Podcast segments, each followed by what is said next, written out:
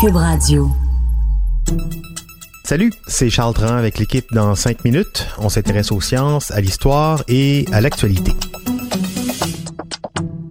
Aujourd'hui, on parle de souris de laboratoire. On les utilise dans les premières phases expérimentales de recherche sur des médicaments, par exemple. Quand on voit qu'une molécule fonctionne chez la souris, ça donne un indice sur le fait que ça peut peut-être fonctionner chez les humains, mais pas nécessairement non plus. La recherche est plus exigeante que ça. Mais des chercheuses québécoises sont sur le point de faciliter la vie de nombreux scientifiques avec leurs travaux révolutionnaires. Voici Baptiste Zapirin. Ce serait bien, hein? Ce serait facile si les résultats des expériences sur les souris de laboratoire s'appliquaient directement aux humains. Sauf qu'on n'en est pas là, on le sait.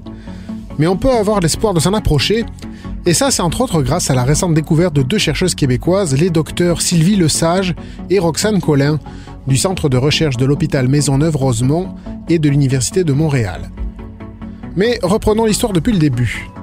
Depuis à peu près 120 ans, les tests en laboratoire se font sur une poignée de souches de souris, et même surtout sur deux ou trois lignées de souris.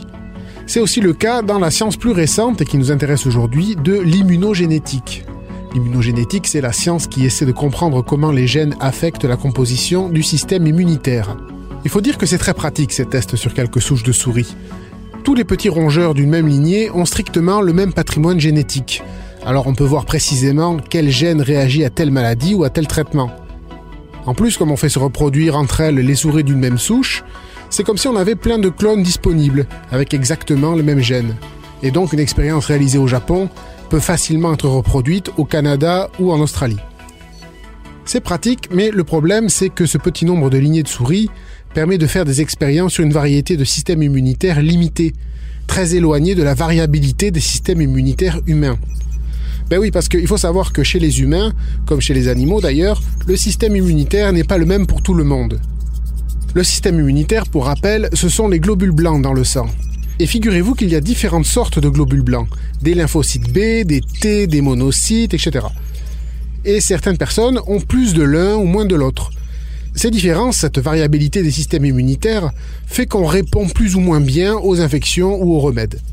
Et donc les résultats obtenus sur 2-3 souches de souris, ben, ça donne plein d'informations, hein. c'est très intéressant en immunogénétique pour clairement repérer quel gène influence sur la composition des globules blancs, mais ça ne montre pas vraiment comment les humains, dans toute leur variabilité, vont répondre à un traitement, par exemple.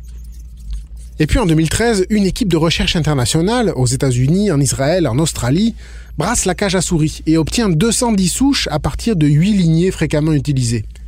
C'est simple hein, pour les croiser, ils les ont fait s'accoupler pendant 20 générations. Une génération de souris, c'est 3 mois. C'est là que nos chercheuses québécoises entrent en jeu. Elles contactent l'équipe internationale et collaborent avec elle.